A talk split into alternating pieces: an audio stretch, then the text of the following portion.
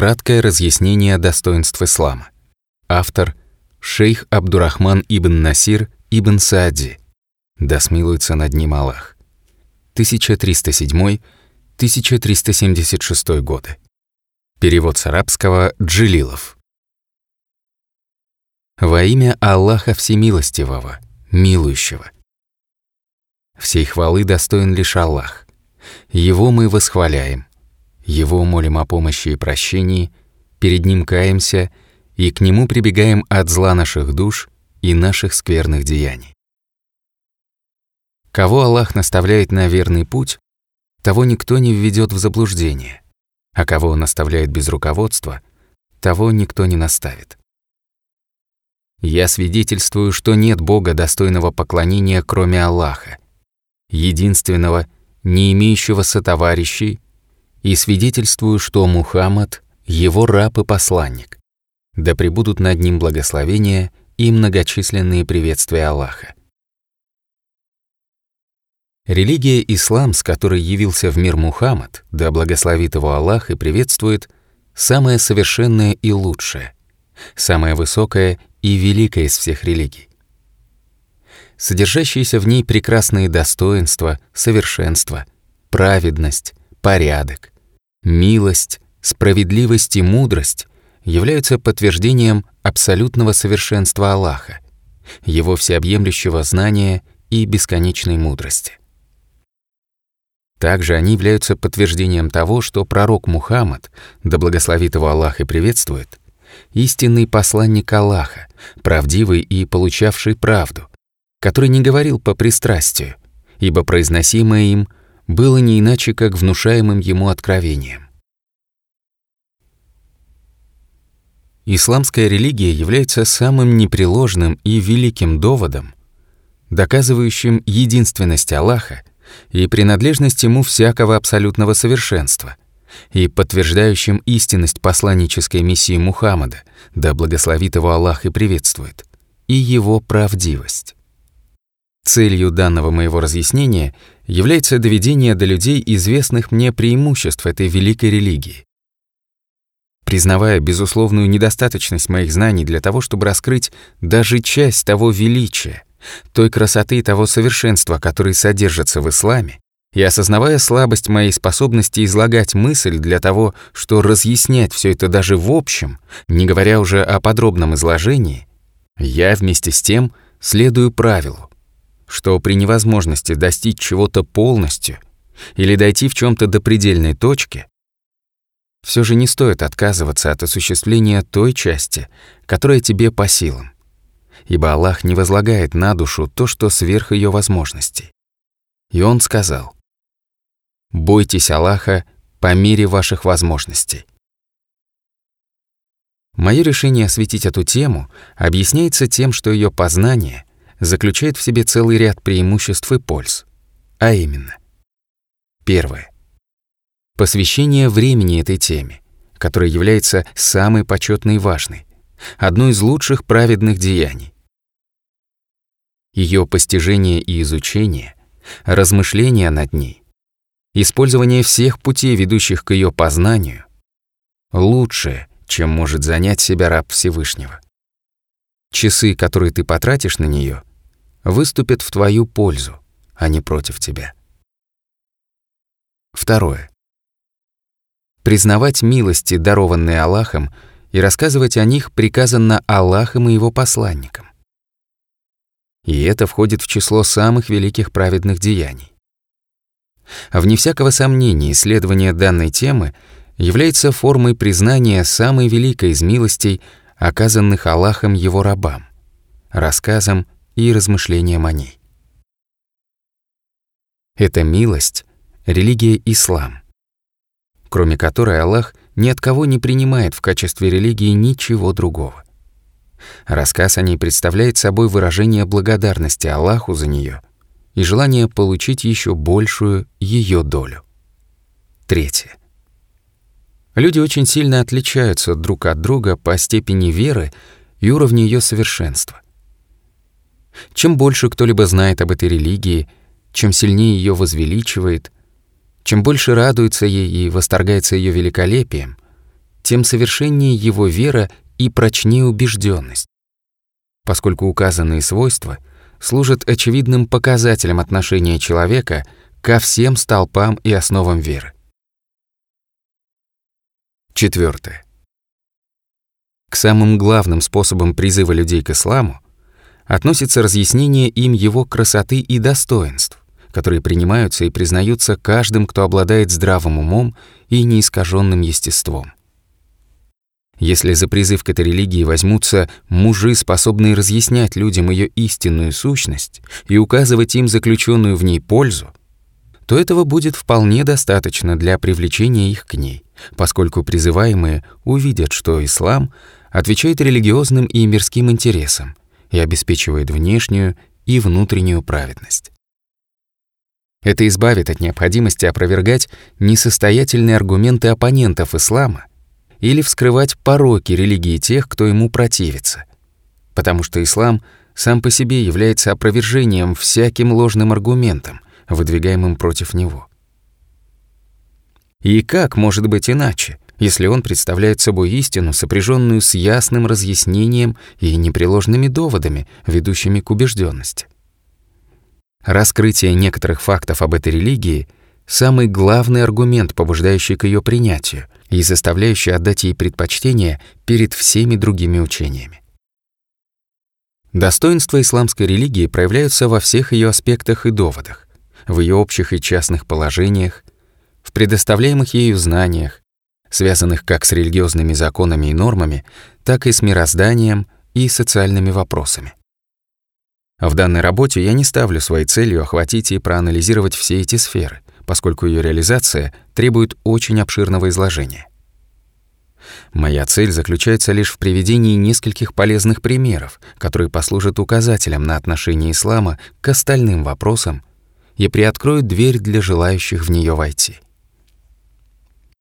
Эти примеры подобраны так, что касаются разных областей религии, общих, основных положений и частных, практических установлений, обрядов поклонения и вопросов взаимоотношений между людьми. Я приступаю к их упоминанию, полагаясь на помощь Аллаха и надеясь, что Он направит и научит меня, раскроет для меня сокровищницы Его щедроты и великодушия, благодаря чему придут в порядок мои дела и будут верными мои слова и поступки. Первый пример.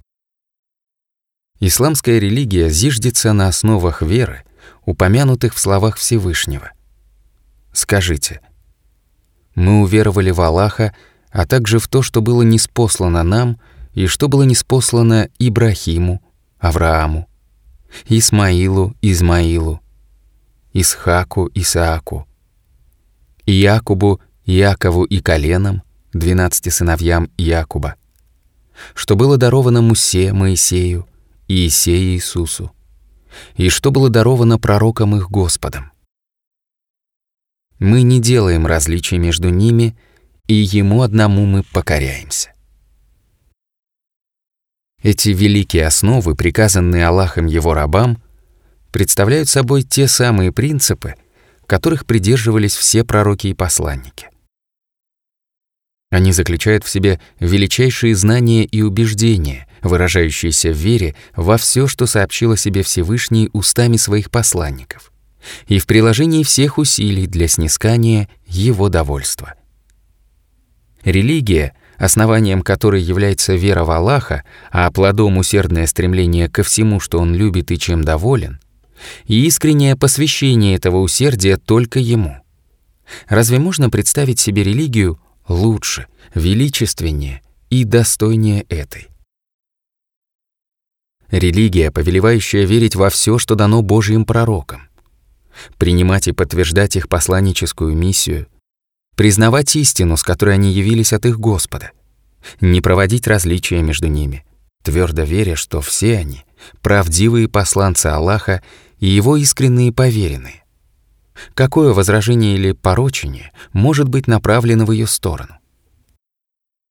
Эта религия повелевает все истинное, признает всякую правду, подтверждает все религиозные истины, опирающиеся на откровение, данное Аллахом его посланникам, соглашается со всеми полезными истинами и фактами, на которые указывают здравый ум и неизвращенное естество.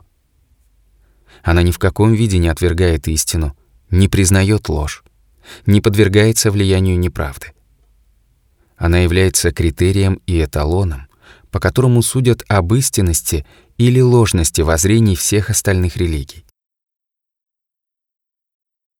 Эта религия повелевает прекрасные деяния, благородные нравственные качества, печется об интересах людей, побуждает к справедливости, великодушию, милосердию и добру, строго запрещает беззаконие и несправедливые притеснения, посягательство без права, низкие нравственные черты. Любое совершенное качество или деяние, одобренное пророками и посланниками, непременно одобряется и утверждается ею. Все вещи, несущие пользу религиозной или мирской жизни людей, которым призывают религиозные учения и законодательства, обязательно нашли место среди ее наставлений. Напротив, все, что может принести людям вред, нашло отражение в установленных ею запретах, и она приказывает отдалиться от этого. Таким образом, убеждения, предписанные этой религией, таковы, что именно они очищают сердца, исправляют души, формируют благородные нравственные черты и побуждают к прекрасным деяниям. Второй пример. Самыми главными предписаниями ислама после веры являются совершение молитвы, салят намаз, выплата очистительной милостыни, закят, пост в месяц Рамадан, Саум Рамадан и паломничество к заповедному дому, хадж. Задумайтесь об этих великих предписаниях, их огромной пользе, усердии ради довольства Всевышнего, к которому они обязывают, наградах в земной и вечной жизнях, к которым они ведут. Задумайтесь о том, что заключает в себе молитва. А это искренность в отношении Аллаха, полная устремленность к Нему, Его восхваление, мольба к Нему, смиренная покорность Ему. Она также необходима для древа веры, как необходимы для сада уход и полив. Если бы не молитва, совершаемая на протяжении дня несколько раз, то высохло бы дерево веры, зачахли его ветви но благодаря тем видам служения Создателю, которые она в себя включает, дерево веры растет и обновляется. Также необходимо учесть, что молитва занимает человека поминанием Аллаха, а это превыше всего и удерживает от мерзостей и порицаемых поступков. Задумайся о мудрых предназначениях закята о том, что его выплата способствует приобретению человеком таких благородных черт, как щедрость и великодушие, и отдаляет его от низких и презренных качеств. О том, что закят является выражением благодарности Аллаху за его дары, оберегает имущество от материального и морального ущерба, представляет собой благодеяние к людям и сочувствие к нуждающимся, помогает решению насущных проблем людей. Закят заключает в себе избавление бедняков и малоимущих от нужды. Помогает делу распространения религии и обеспечению глобальных жизненных интересов мусульманского общества. Препятствует распространению бедности и увеличению количества бедняков. Закят является проявлением доверия Аллаху, убежденности в том, что Он даст взамен потраченного лучшее, надежды на Его награду – и веры в его обещание. Что касается поста, то он приучает душу к отказу от любимых и привычных ей вещей ради любви и приближения к Аллаху. Вырабатывает в человеке стойкость, силу воли, терпение. Пост помогает укрепить искренность как побудительный мотив, воплотить превознесение любви к Аллаху над любовью к самому себе — по этой причине пост принадлежит исключительно Аллаху. Он отнес его к себе и поставил его у себя на особое место среди всех остальных деяний. Что касается хаджа, то он включает в себя трату имущества, перенесение сложностей, встречу с возможными опасностями и трудностями. И все это ради обретения благосклонности Всевышнего, возможности быть его гостем, раболепного служения ему в его доме и его святых местах. Разнообразные виды поклонения в этих обрядовых долинах — это трапезы, накрытые Создателем для его рабов, для гостей, прибывших к его дому. Перечисленные обряды содержат в себе возвеличивание Всевышнего, абсолютное подчинение Ему, напоминание о состояниях, пережитых пророками и посланниками, людьми избранными и очищенными, которое укрепляет веру в них и делает сильной любовь к ним. Данные обряды способствуют знакомству мусульман друг с другом, объединению их на одном слове, обеспечению согласия между ними в вопросах, касающихся их интересов, общих и частных, и многому другому, что невозможно перечислить.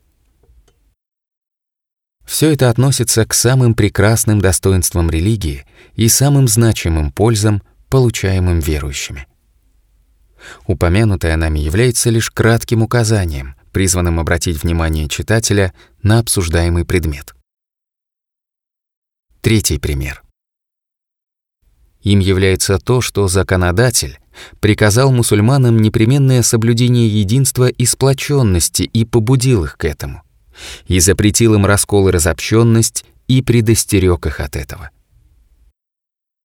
Большое количество религиозных текстов Корана и Сунны содержит указания на этот важный принцип. Любой маломальски разумный человек понимает полезность данного повеления, вытекающие из него религиозные и мирские выгоды и устраняемый им вред. Также небезызвестно, что это является основным стержнем, вокруг которого вращается духовная сила, построенная на истине. Бесспорным фактом является и присущее мусульманам в начале ислама неукоснительное следование религии, их благое положение и величие, которых в такой степени не достигал никто, кроме них, что объясняется их приверженностью этому принципу, подлинным его соблюдением и крепкой убежденностью в том, что он является духом их религии. Яснее понять сказанное поможет следующий, четвертый пример. Четвертый пример. Поистине ислам — религия милосердия, благодати и совершения добра, побуждающая приносить пользу человечеству. Присущие этой религии милосердие, побуждение к хорошему обхождению с людьми, призыв к совершению добра, запрещение всего, что противоречит этому. Вещи, которые сделали ее светом и сиянием во мраке беззакония, притеснения, дурного обхождения и попирания неприкосновенных прав. Именно эти вещи привлекли к исламу сердца людей, бывших до знакомства с ним его злейшими врагами, и они вошли под его благодатную сень. Ислам проявил сочувствие и благожелательность к своим последователям, так что милосердие, снисходительность и доброта стали изливаться из их сердец на их слова и поступки и распространились на врагов этой религии, заставив их превратиться в ее друзей. Среди них были те, кто вошел в нее посредством мудрого и проницательного разума и силы интуиции, и те, кто подчинился ей и устремился к ее установлениям, отдав им предпочтение перед законами своих единоверцев, потому что нашел в них справедливость и милосердие. Пятый пример. Ислам — это религия мудрости, религия соответствия здравому естеству, религия разума, благого порядка и счастья. Данное утверждение доказывается заключенными в исламской религии общими, основными и частными законоположениями, которые принимаются естеством и разумом.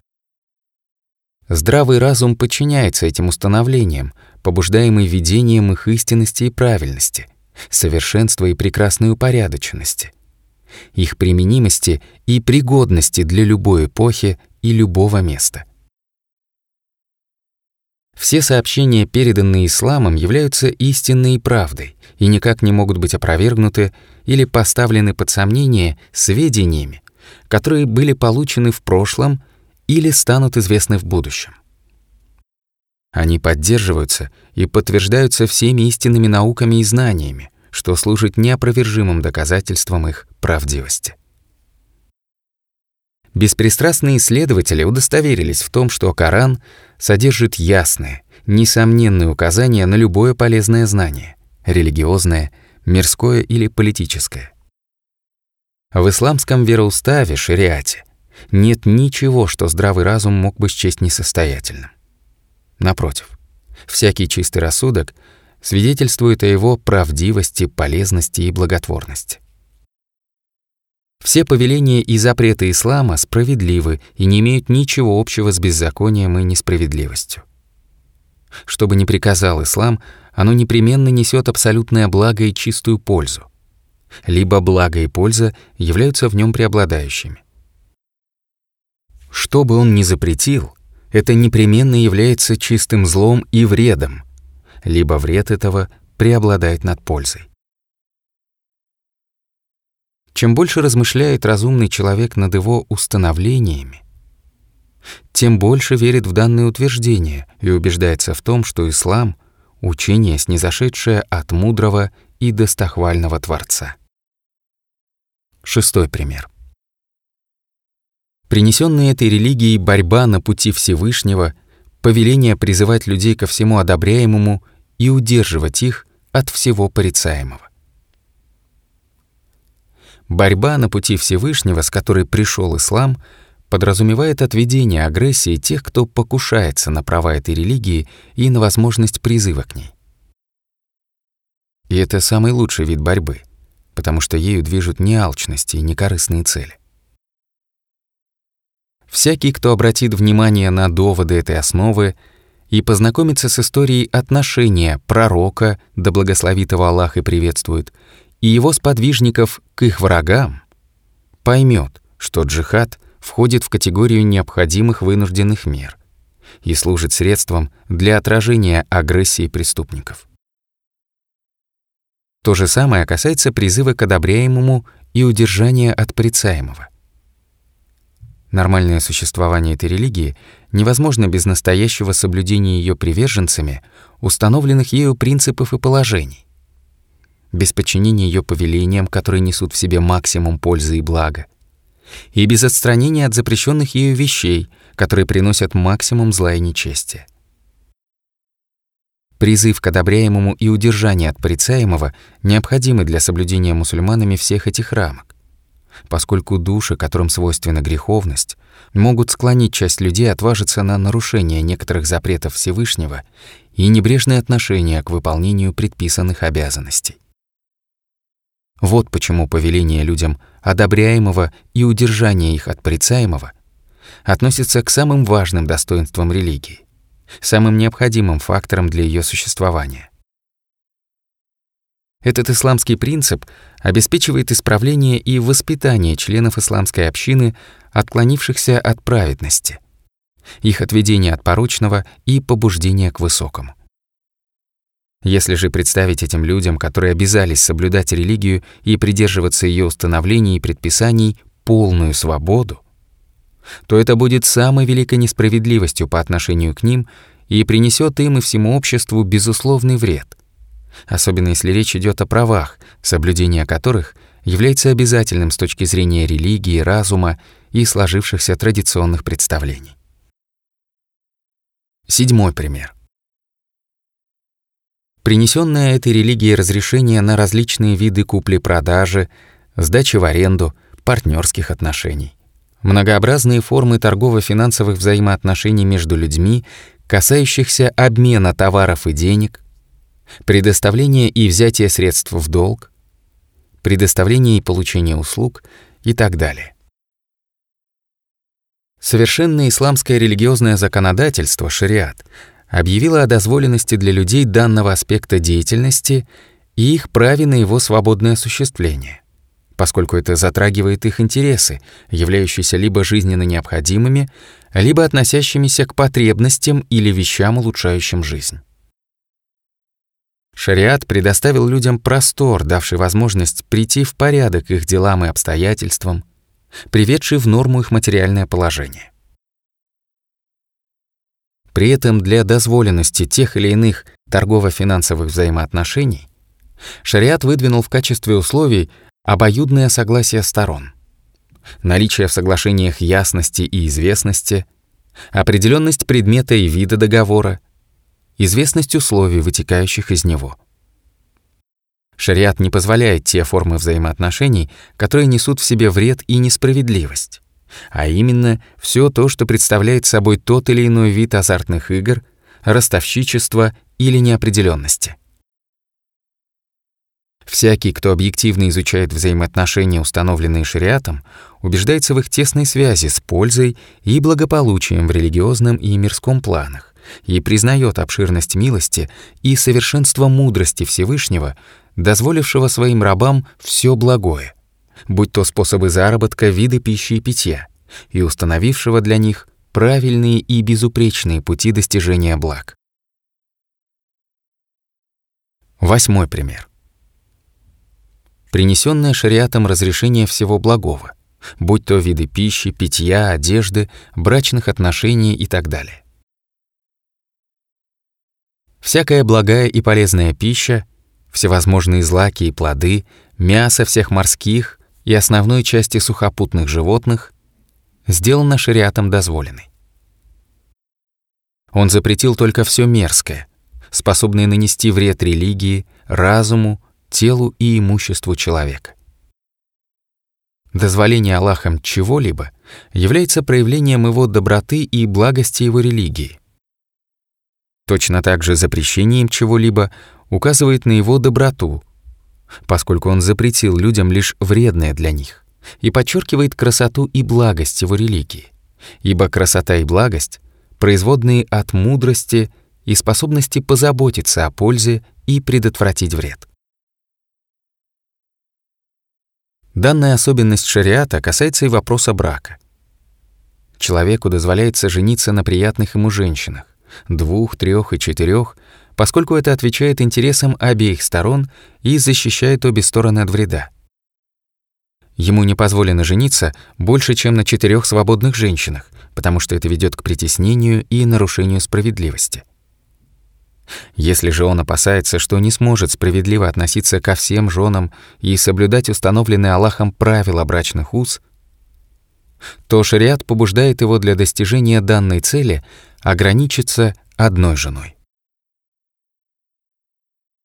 И как брак относится к величайшим милостям Всевышнего и насущным потребностям человека, так же и дозволенность развода, милость Аллаха избавляющая человека от необходимости жить с тем, кто ему не подходит, проводя свои дни в стеснении и мучительных тяготах.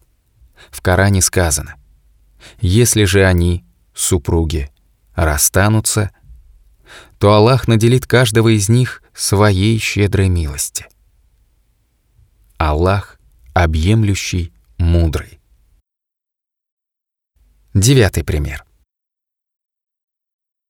Права, установленные Аллахом и его посланником между людьми, являющиеся воплощением принципов праведности, благого порядка, добра, благодеяния, справедливости, честности и недопущения беззакония и притеснений. Сюда входят права родителей, детей, родственников, соседей, товарищей, компаньонов, супругов, которые предоставлены им шариатом и соблюдение которых вменено мусульманам в обязанность. Все эти права и обязанности, как насущно необходимые из них, так и дополнительные, видятся прекрасными и правильными любому неискаженному естеству и честному рассудку. Они обеспечивают самое совершенное обращение людей друг с другом, когда происходит взаимообмен пользами и выгодами в соответствии с положением и степенью каждого обладателя права. Чем больше размышляешь об этих правах и обязанностях, тем больше видишь содержащееся в них благо и устраняемое ими зло. обнаруживаешь в них общественную и личную пользу и осознаешь, что они фактор сплочения и совершенных взаимоотношений между людьми. Все это заставляет тебя свидетельствовать о том, что эта религия и ее шариат — залог счастья в обоих мирах. Ты убеждаешься, что эти права и обязанности актуальны во все времена, в любом месте, при любых обстоятельствах и традициях. Ты видишь, как они приносят выгоду верующим, обеспечивают их интересы и полноценное сотрудничество в религиозных и мирских вопросах, привлекают друг к другу сердца, устраняют вражду и ненависть. Убедиться в сказанном об этих правах можно путем их исследования и изучения в соответствующих источниках. Десятый пример. Принесенные шариатом законоположения о переходе прав человека на имущество после его смерти и распределении наследства между наследниками.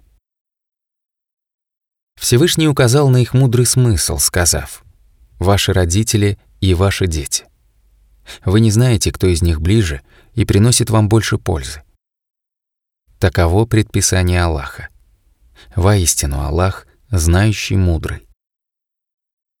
Эти законоположения были установлены самим Всевышним в соответствии с его знанием о близости и пользе родственников друг для друга, о том, куда, как правило, человек желает передать свое имущество и какое распределение наследства является наиболее благочестивым и великодушным.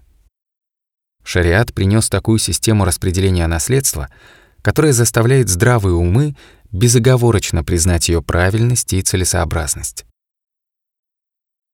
Если бы Аллах предоставил решение этого вопроса мнениям людей, их страстям и желаниям, то это привело бы к такой путанице, несуразности и нецелесообразности, к таким неправильным предпочтениям, что положение было бы близко к хаосу. Всевышний законодатель предоставил человеку право завещать часть своего имущества на благочестивые и богоугодные цели, с намерением извлечь из этого пользу в вечной жизни. Но ограничил это право, постановив, что завещать можно лишь одну треть от всего имущества или меньше этого в пользу кого-то, кто не входит в круг наследников. Это сделано для того, чтобы имущество, которое Аллах даровал людям в качестве средства для существования, не стало предметом несерьезного отношения со стороны неразумных и малорелигиозных людей при покидании ими земного мира. Что же касается нахождения человека в добром здравии и полном уме, когда он опасается бедности и банкротства, то такое состояние, как правило, удерживает его от вредных для него имущественных трат. Одиннадцатый пример. Установленные божественным законодательством наказания и их неодинаковость в зависимости от тяжести преступления. Необходимость наказания объясняется тем, что преступление и посягательство на права Аллаха и права его рабов относятся к самым тяжелым формам беззакония, нарушающим благой порядок.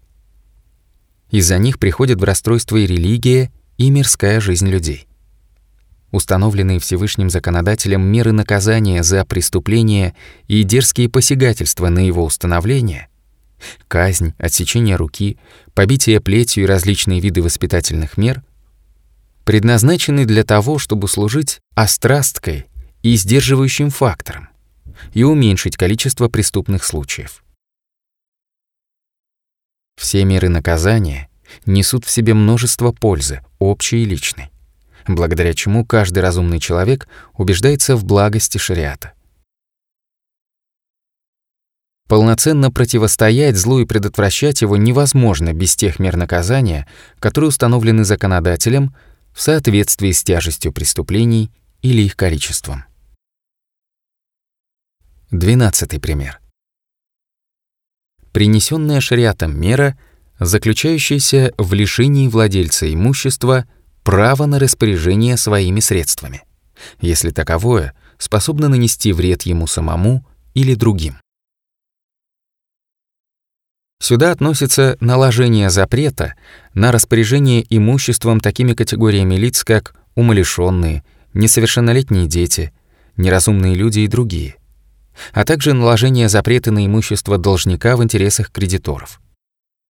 Данное предписание шариата относится к одному из его достоинств, поскольку лишить человека права на свободное распоряжение личными средствами, которое в своей основе относится к его неотъемлемым правам, в ряде случаев, когда оно приносит больше вреда, чем пользы, и зло от него превышает благо, становится необходимым.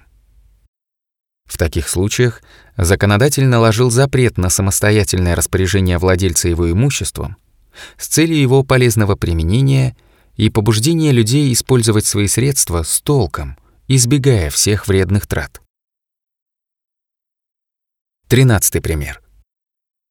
Узаконивание шариатом механизмов, подтверждающих и обеспечивающих права. Сюда относится такой механизм, как привлечение свидетелей, позволяющий людям добиться того, на что они имеют право, предотвратить непризнание законных прав, устранить возникновение сомнений. Сюда относятся также залог, гарантирование и поручительство, роль которых состоит в обеспечении посредством них имущественного права людей, которые сталкиваются с невозможностью возвращения своих средств теми, кто им должен. Несомненно, наличие таких механизмов приносит много разнообразной пользы. Обеспечивает соблюдение прав, способствует расширению и развитию торгово-финансовых взаимоотношений, наполнению их справедливостью, честностью, порядком и правильностью. Если бы не эти механизмы, большая часть взаимоотношений оказалась бы приостановленной. Они полезны по целому ряду известных аспектов, как для того, кто стремится посредством них обеспечить свои права, так и для того, на ком лежит обязательство их удовлетворения. 14 пример. Побуждение шариатом к таким благодеяниям, которые позволяют совершающему их заработать награду у Аллаха и благодарность со стороны людей, после чего к нему возвращается его имущество, либо само, либо его эквивалент. И таким образом эти благодеяния позволяют получить самый великий доход без испытания какого-либо вреда.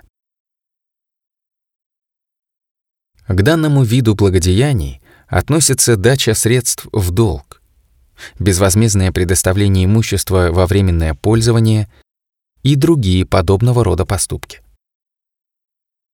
Невозможно сосчитать, сколько пользы они приносят, сколько проблем решают, от скольких печалей избавляют, сколько блага и добрых дел позволяют достичь.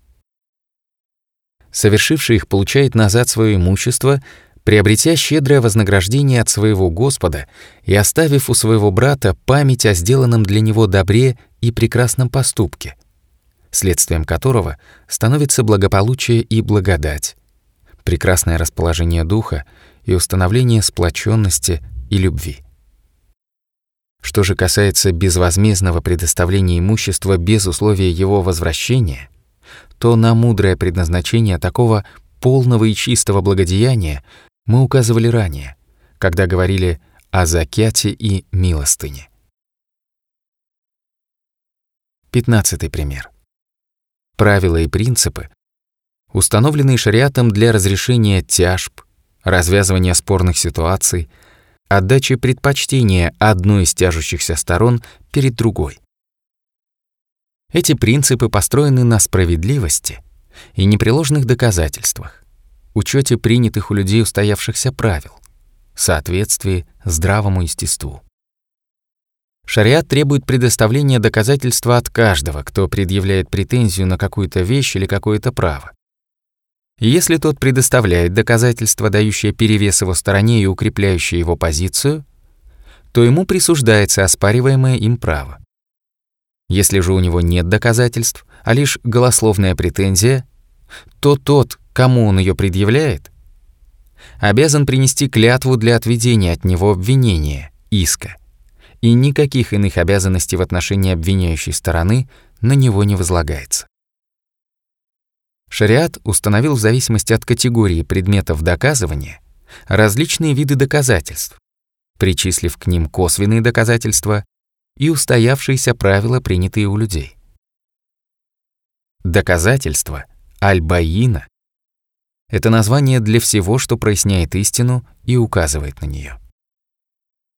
При неясных ситуациях и паритете тяжущихся сторон шариат установил такую процедуру, как справедливое полюбовное соглашение, мировая, которая подходит для любой ситуации в качестве способа разрешения споров и конфликтов. Любой способ, в котором нет притеснения и несправедливости, и который не толкает людей на ослушание Аллаха, являясь при этом полезным для них, приветствуется шариатом поскольку способствует окончанию тяжб и прекращению раздоров. Шариат уравнял во всех правах, связанных с судом, сильного и слабого, правителя и подданного. Он удовлетворил тяжущиеся стороны тем, что указал им справедливые пути и воспрепятствовал несправедливости. Шестнадцатый пример. Шариат повелел мусульманам советоваться друг с другом и похвалил верующих за то, что все свои религиозные и мирские дела, внутренние и внешние, они решают в Совете. Этот великий принцип единодушно воспринимается всеми разумными людьми как благой и прекрасный и рассматривается как единственный способ прийти к самому успешному положению, как наилучшее средство для достижения целей, нахождения правильных решений и исследования путем справедливости. Он способствует развитию и возвышению народов, практикующих его, позволяя добиться всех благ. Чем больше знают и шире мыслят люди, тем больше они убеждаются в необходимости и важности этого принципа. В начальные времена ислама, когда мусульмане применяли его в религиозных и мирских вопросах, их дела находились в порядке, и община пребывала в состоянии процветания, развития и роста. Когда же они отклонились от этого принципа, то начали приходить в упадок религиозный и мирской аспекты их жизни, пока они не дошли до того положения, которое мы сейчас наблюдаем. Если они вспомнят об этом и других принципах своей религии и вернутся к ним, то достигнут счастья и успеха. Семнадцатый принцип.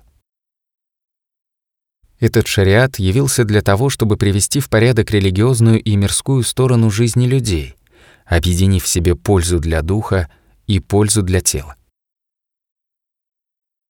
На этот принцип указывают много текстов Корана и Сунны. Аллах побуждает обращать внимание на оба аспекта, указывая, что каждый из них является поддержкой и опорой для другого. К этому же побуждают изречения посланника Аллаха. Всевышний сотворил людей для поклонения Ему и соблюдения Его прав. Он осыпал их своими дарами, предоставил им различные пути для получения пропитания и приобретения средств к существованию для того, чтобы они использовали все это для поклонения Ему, и чтобы это послужило поддержкой для их сердец и тел. Он не приказал нам питать лишь один дух, не обращая внимания на тело. Но в то же время запретил отдаваться целиком плотским наслаждениям, не заботясь об укреплении сердца и духа. Сказанное становится яснее при рассмотрении следующего принципа. Восемнадцатый пример. Шариат сделал знание и религию, правление и власть вещами, поддерживающими друг друга. Знание и религия призваны подправлять власть. Правление и решение власти должны строиться на религиозном знании. Любые руководящие институты обязаны находиться в рамках знания и религии, которые являются мудростью и прямым путем, ведя к благу, счастью и успеху. Если религия и власть действуют в паре, помогая друг другу, то дела общества приходят в порядок и выправляется его положение.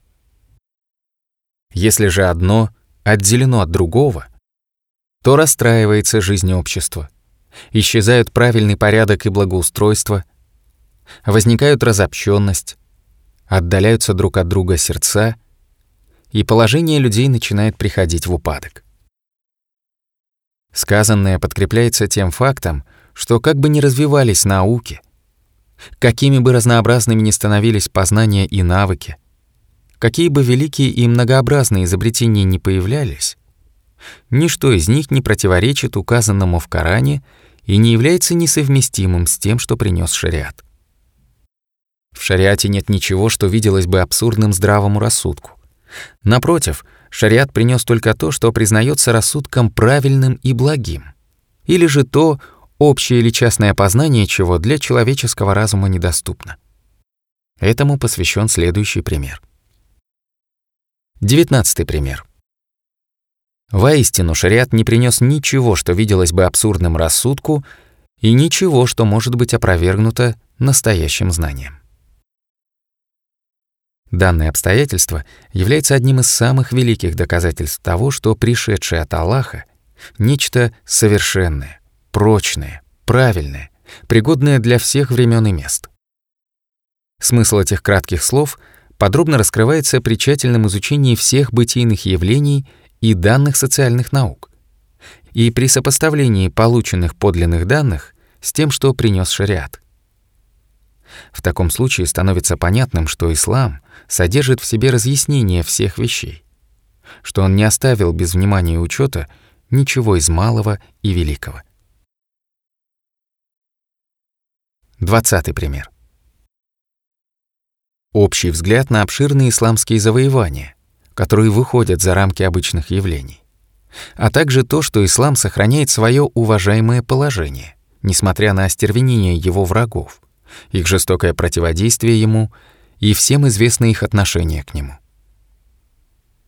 Посмотри на истоки этой религии, на то, как она сплотила жителей Аравии, несмотря на их разобщенность, огромную ненависть и враждебность друг к другу. Как она собрала вместе далеких и близких, устранив их вражду и заменив ее религиозным богатством. После чего они устремились в разные концы земли, открывая одну страну за другой — самыми главными из которых были два сильнейших, мощнейших, величайших по численности населения и вооружению царства того времени — персидское и римское. Они покорили эти империи, а также страны, лежащие за ними благодаря своей религии, силе веры, помощи и содействию, оказанным им Аллахом, в результате чего ислам достиг востока и запада земли. И это было одним из знамений Аллаха, непреложных доказательств его религии, одним из чудес, дарованных его пророку. Посредством этого люди вошли в ислам толпами, и не под принуждением и давлением, а спокойно и умиротворенно, на основании знания и понимания. Всякий, кто посмотрит на это даже общим взглядом, придет к выводу, что ислам есть истина, противостоять которой не в силах ни одна ложь, какой бы сильной и влиятельной она ни была. Данный факт абсолютно очевиден. Он не вызывает сомнения ни у одного беспристрастного человека, ибо является непреложным. Ему противоречат лишь слова некоторых современных писателей, которые под действием идеологического зомбирования вторят врагам религии и заявляют, что стремительное распространение ислама и его чудесные завоевания объясняются сугубо материальными причинами, которые им, согласно их ошибочным утверждениям, удалось проанализировать. Результаты их псевдоанализа сводятся к объяснению исламского чуда слабостью империй Хосроя и Кесаря и материальной силы арабов. Достаточно иметь общие представления об этом вопросе, чтобы понять полную несостоятельность таких выводов. Какая могла быть сила у арабов, позволявшая им противостоять хотя бы маленьким государствам того времени, не говоря уже о том, чтобы бороться одновременно с двумя самыми огромными, сильными и великими по населению и вооружению империями эпохи? Причем бороться так, чтобы полностью сокрушить их и установить вместо несправедливых законов их правителей, тиранов, справедливые законы Корана, и религии, которые с готовностью принимаются всеми беспристрастными людьми, стремящимися к истине. Разве можно этот великий прорыв, захвативший отдаленные уголки земли, объяснить чисто материальным превосходством арабов? Говорить такое может лишь тот, кто пытается умолить исламскую религию, или тот, кто поддался недружественной пропаганде, не зная настоящего положения вещей. Сохранность этой религии, несмотря на непрекращающиеся беды и остервенелую жажду недругов уничтожить ее и стереть с лица земли, еще одно знамение в ее пользу, которое доказывает, что она истинная религия от Создателя. Если бы была достаточная сила, желающая помочь ей против агрессии врагов и притеснения тиранов, то на земле не осталось бы иной религии, кроме нее. Люди бы приняли ее добровольно, без принуждения, потому что она — религия истины, заложенная в человеческом естестве, религия добра и благоустройства. Однако небрежность, упущение, слабость и разрозненность ее последователей, а также давление врагов на них явились той причиной, которая остановила ее продвижение и нет силы и мощи, иначе как от Аллаха. 21 пример, объединяющий в себе все сказанное ранее. Религия ислам зиждется на правильных и полезных убеждениях, благородных нравственных нормах, очищающих и воспитывающих души и умы, деяниях, приводящих в порядок состояние людей непреложных доводах, касающихся ее основных и дополнительных законоположений. Отвержение идолопоклонства и привязанности к творениям, разумным и неразумным, одушевленным и неодушевленным. Посвящение религиозных деяний одному лишь Аллаху, Господу миров. Отбрасывание всякого рода суеверий и небылиц противоречащих физическому восприятию и разуму и заводящих в тупик здравое мышление. Абсолютном благе и праведности, неприятии всякого зла и нечестия, справедливости и недопущении любого беззакония, побуждении к совершенствованию всех достоинств. Подробное обсуждение затронутых в этой работе тем – требует гораздо более пространного изложения. Однако всякий, кто обладает даже малейшими познаниями, сможет найти источники, которые дадут их ясное и доступное разъяснение. Ограничимся данными краткими словами, содержащими в себе те основы, благодаря которым можно убедиться в совершенстве ислама, его величии и по-настоящему благотворном влиянии на все и лишь от Аллаха исходит вся помощь. Написание сего разъяснения было закончено в начале месяца Джумадаль-Уля 1364 года.